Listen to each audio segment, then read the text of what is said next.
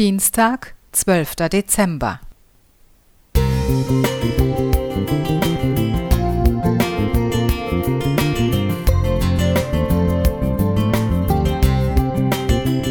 Ein kleiner Lichtblick für den Tag.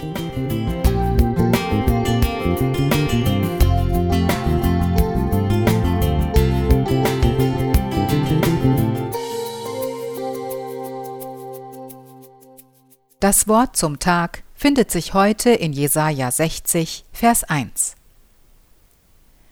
Mache dich auf, werde Licht, denn dein Licht kommt, und die Herrlichkeit des Herrn geht auf über dir. Als die 15-jährige Kanadierin Anne ihre Familie auf den Philippinen besuchte, freundete sie sich mit einem Mädchen aus der Nachbarschaft an. Es erzählte Anne, dass es das Schuljahr nicht bestanden habe, denn durch häufige Stromausfälle in ihrer Region gab es kein Licht, das sie fürs Lernen abends gebraucht hätte. Das stimmte Anne sehr traurig und ließ sie nachdenklich werden. Wie konnte es sein, dass ihre Freundin nicht wegen fehlendem Fleiß, sondern aufgrund von Elektrizitätsproblemen das Schuljahr wiederholen musste? Sie fand heraus, dass es weltweit 730 Millionen Menschen ähnlich erging, die keinen Zugang zu Elektrizität haben.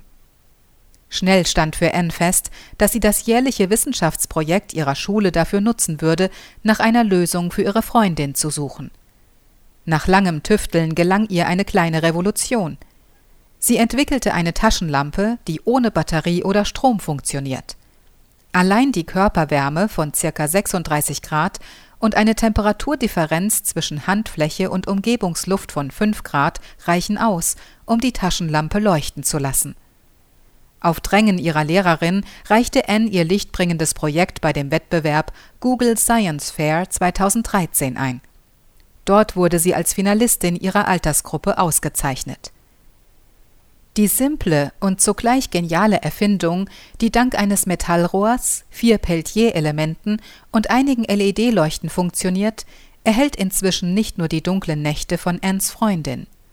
Zahlreiche Kinder weltweit nutzen mittlerweile ihre Taschenlampe, um in der Dunkelheit sicher nach Hause zu kommen, bei Stromausfall abends lernen zu können und für vieles andere mehr.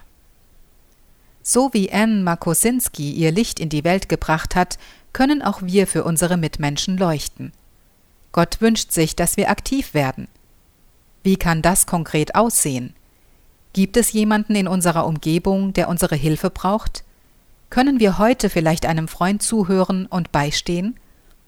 Wenn wir für unsere Mitmenschen leuchten, wird Gott uns segnen, und seine Herrlichkeit geht auf über uns.